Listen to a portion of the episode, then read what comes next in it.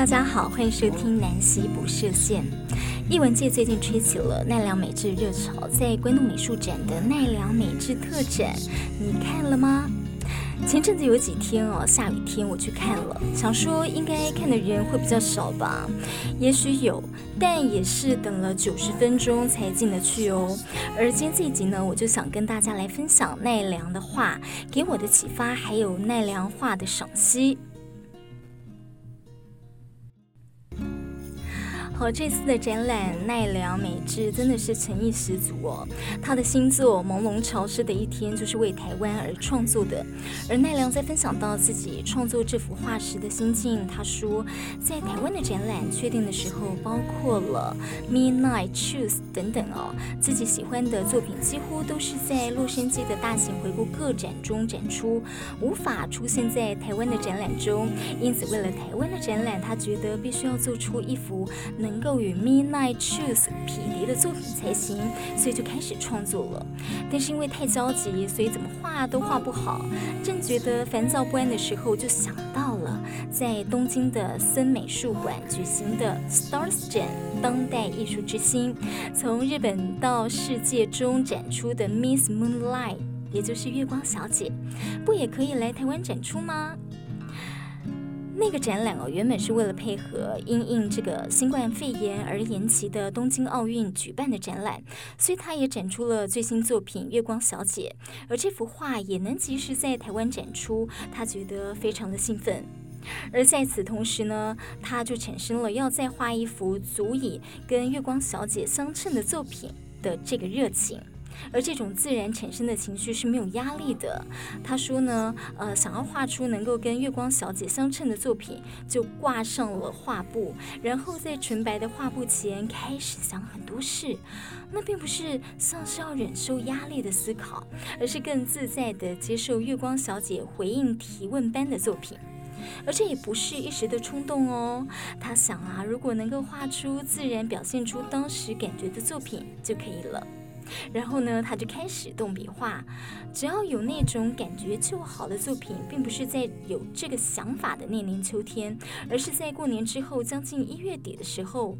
所以客观来看，要赶上在台湾的展览时间实在太紧迫了。不过因为心里有充分的余裕，加上从秋天就开始累积的心情，要投射到画面上，实际上啊，只有几天就够了。所以从开始画到完成，奈良花了大约是十天左右。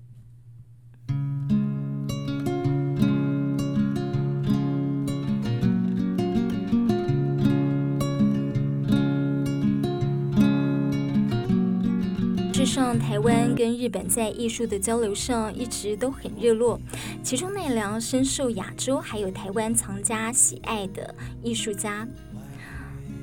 大头大眼、眼神灵动、鲜活的小女孩，就是奈良标志性的创作主角。一般认为纯真的孩童，不过呢，在他的笔下，有时候会出现极大的反差哦，像是看似愤怒的斜眼，甚至是脏话。与其说呢，奈良想要呈现出孩童特有的各种稚趣、无辜的神态，不如说他更想通过孩童的躯体来表现成人的矛盾情绪。而当代的视觉艺术总是充斥着各种各样的表达方式，有些艺术家是哲学性的表达，而有些艺术风格是以复杂的构图来诠释当代美学的理念。有人就说奈良是以简单的构图、卡曼、卡通漫画的手法来细腻的情感表达，以多重的文化意义来虏获观者的心，被誉为是日本新普普艺术最具代表性的艺术家。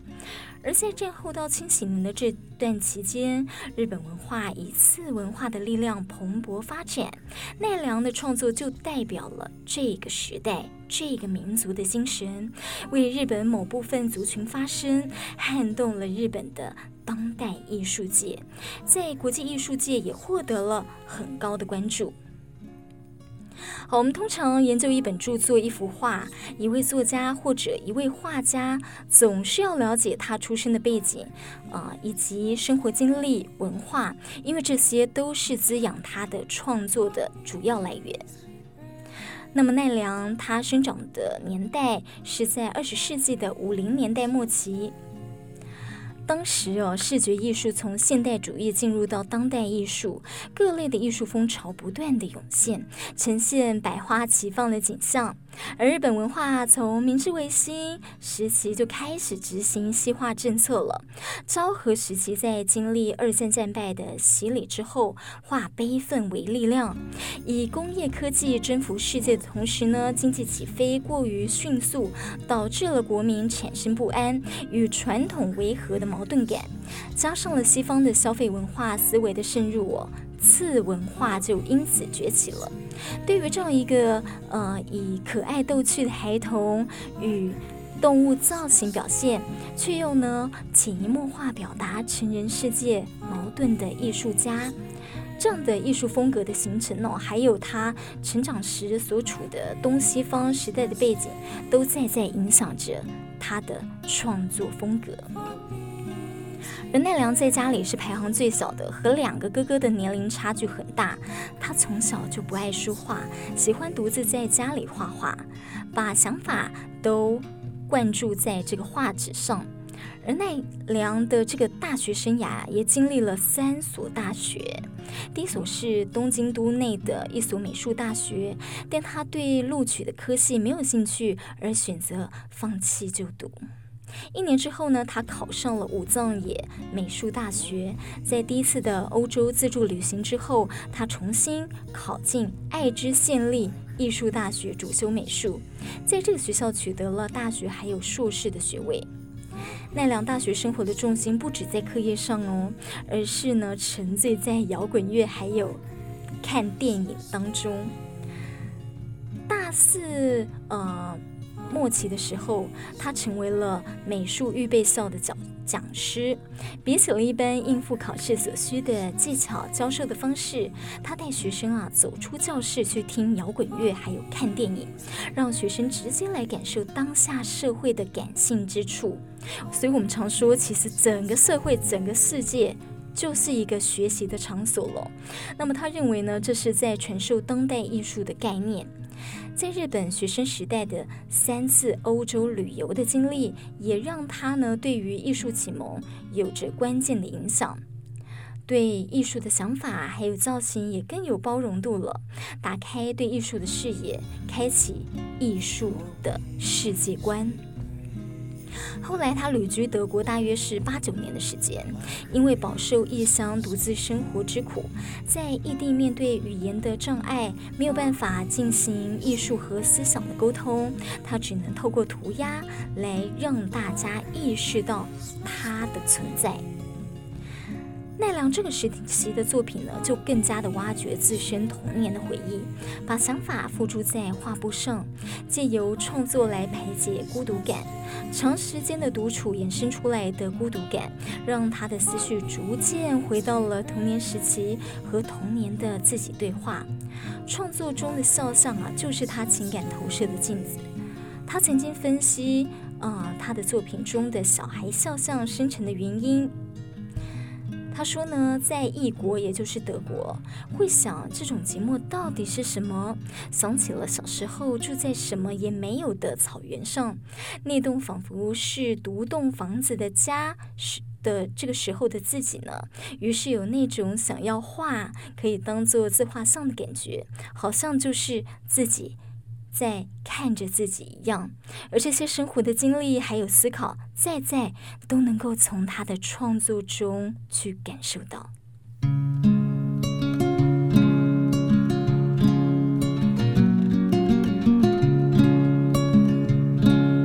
台湾和日本在艺术交流上一向相当的频繁，嗯、呃，不管是因为地缘的关系，嗯、呃。还有呢，文化、语言、艺术、教育这等等的面向哦，其实都有深刻的影响。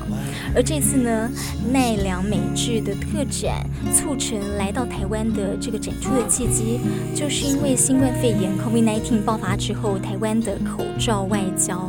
当时呢，奈良就在这个 Twitter 上面表达对台湾捐赠口罩的感谢。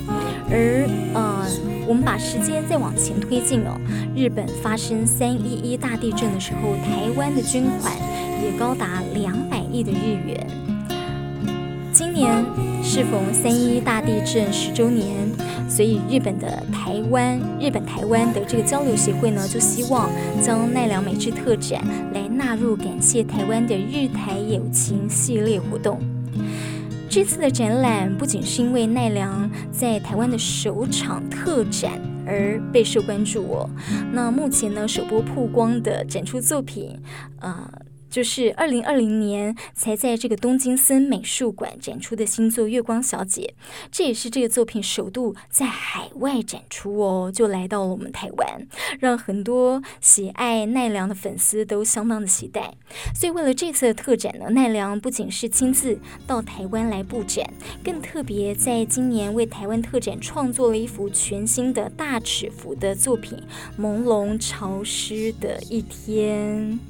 好，这两个展呢都是呃非常的大幅的一个画哦。那在现场就是可以感受到这幅画的啊、其中当中的一个意趣。呃，那特展呢在关渡美术馆会一直展到六月二十号。诶，南部的朋友也不用担心哦，因为七月会在移到高雄展，而十一月呢会在台南展出。